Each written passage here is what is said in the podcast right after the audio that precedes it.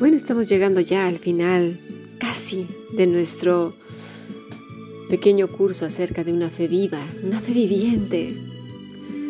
Mañana culminará el doctor Pedro Piñor, director de la Fundación Bíblica, con otro podcast. Así lo hará cada sábado. Creo que estamos recibiendo preciosas dádivas del Señor como es enseñarnos y disipularnos.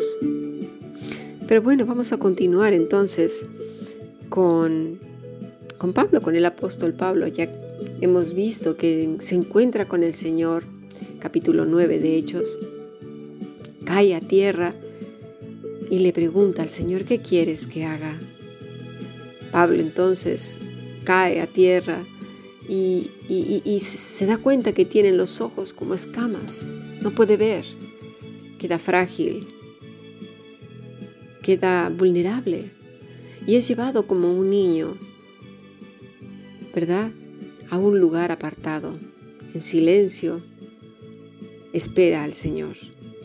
Y esa es la primera lección también que aprendemos después de preguntar al Señor, ¿cuál es su voluntad? Renunciar a nuestro egoísmo, a esta vida de que yo, yo, yo, yo, yo. Y después esperar pacientemente, esperar en silencio. Luego dice el versículo 19, eh, dice, y habiendo tomado alimento recobró fuerzas y estuvo Saulo por algunos días con los discípulos que estaban en Damasco.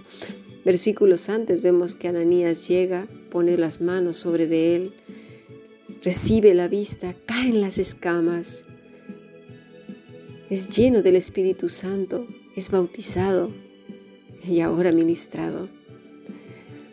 Al caer esas escamas supongo que después de, de toda la vivencia, el Espíritu Santo le llena y todo cobra sentido y se da cuenta que todo aquello que él consideraba como lo más valioso, de qué sentirse orgulloso, queda como basura, como nada se da cuenta que esa vida que tenía no era de él, era de Dios y su propósito era glorificar a Dios a través de Cristo el Salvador.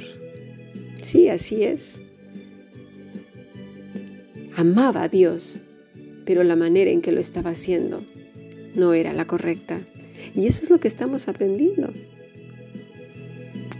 Ahora bien, surge esa inquietud en los corazones de los hombres bueno, Señor, yo voy a hacer esto, yo voy a hacer aquello, está bien, te entrego mi vida, la pongo a tu servicio, pero siempre está aquello y qué premio voy a recibir. ¿Recibiré lo que te pedí? ¿Recibiré aquellas cosas que llevo años pidiendo?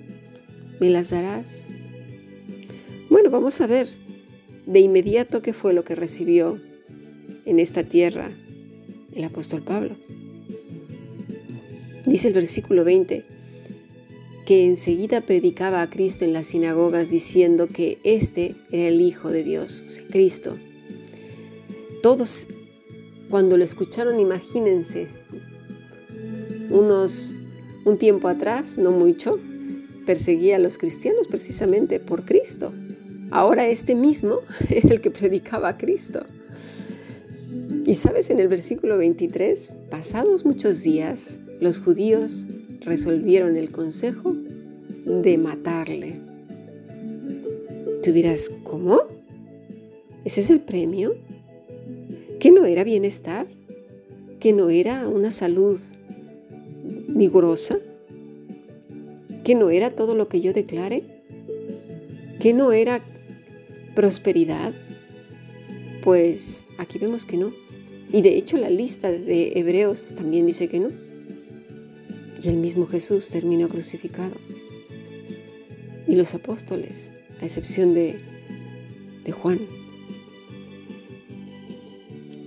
Dice el Señor Jesús que de la copa que Él bebió, nosotros también beberíamos, que seríamos como ovejas en medio de lobos, que iríamos al matadero.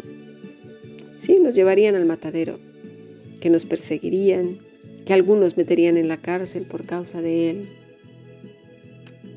Ese será el premio. No todos, obviamente, terminaremos ni en la cárcel, ni asesinados, ni mucho menos. Pero ¿sabes una cosa? A causa de vivir esa renuncia a nuestro ego, a nuestros propios intereses, a esa vida paralela entre la voluntad de Dios y la nuestra, vamos a caerle mal a mucha gente, a muchísima. ¿Y sabes quién persiguió? A Pablo, los de su propia casa. Y a veces así nos vamos a encontrar, porque dentro del cristianismo nos podemos encontrar gente que le rinde más adoración a veces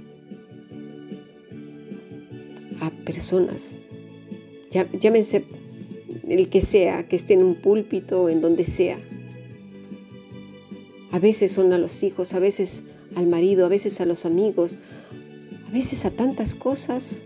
El ser humano es eh, de por sí pecador e idólatra. Es un grave peligro que corremos los hijos de Dios.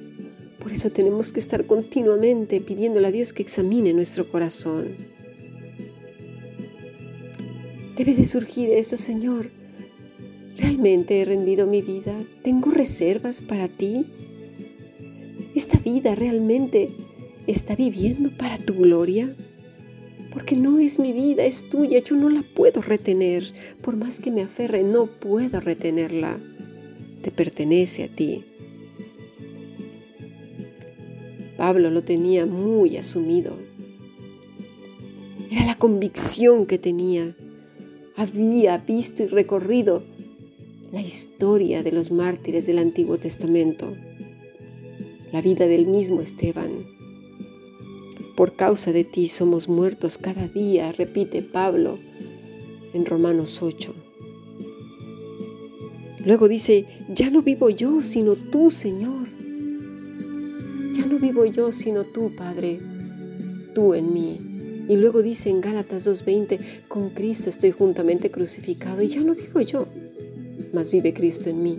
Y lo que ahora vivo en la carne, lo vivo en la fe del Hijo de Dios, el cual me amó y se entregó a sí mismo por mí. Ese es el sentido y el propósito y el significado de la vida en Cristo. Hágase tu voluntad, Padre, y no la mía.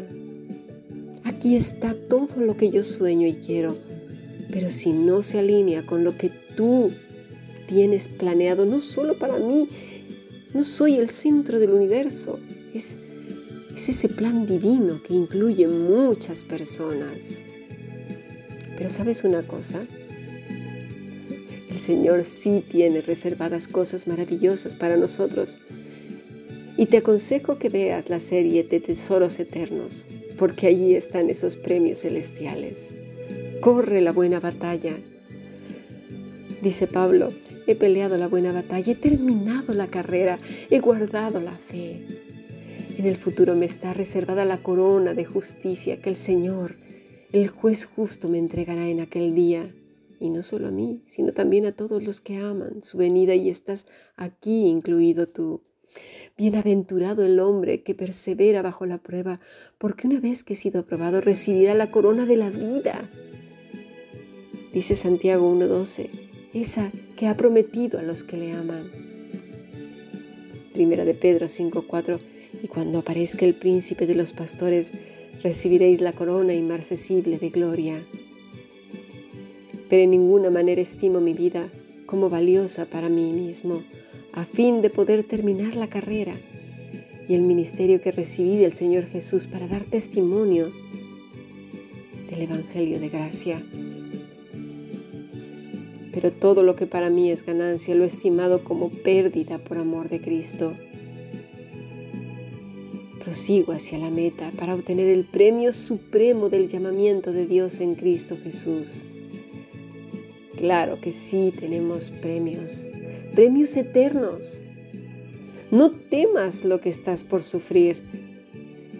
He aquí sí que el diablo echará a algunos de nosotros en la cárcel para que seamos probados y tendremos tribulación, pero hay que ser fiel hasta la muerte, porque el Señor nos dará la corona de la vida. El Señor viene, retén lo que tienes, para que nadie tome tu corona. Aférrate a Cristo.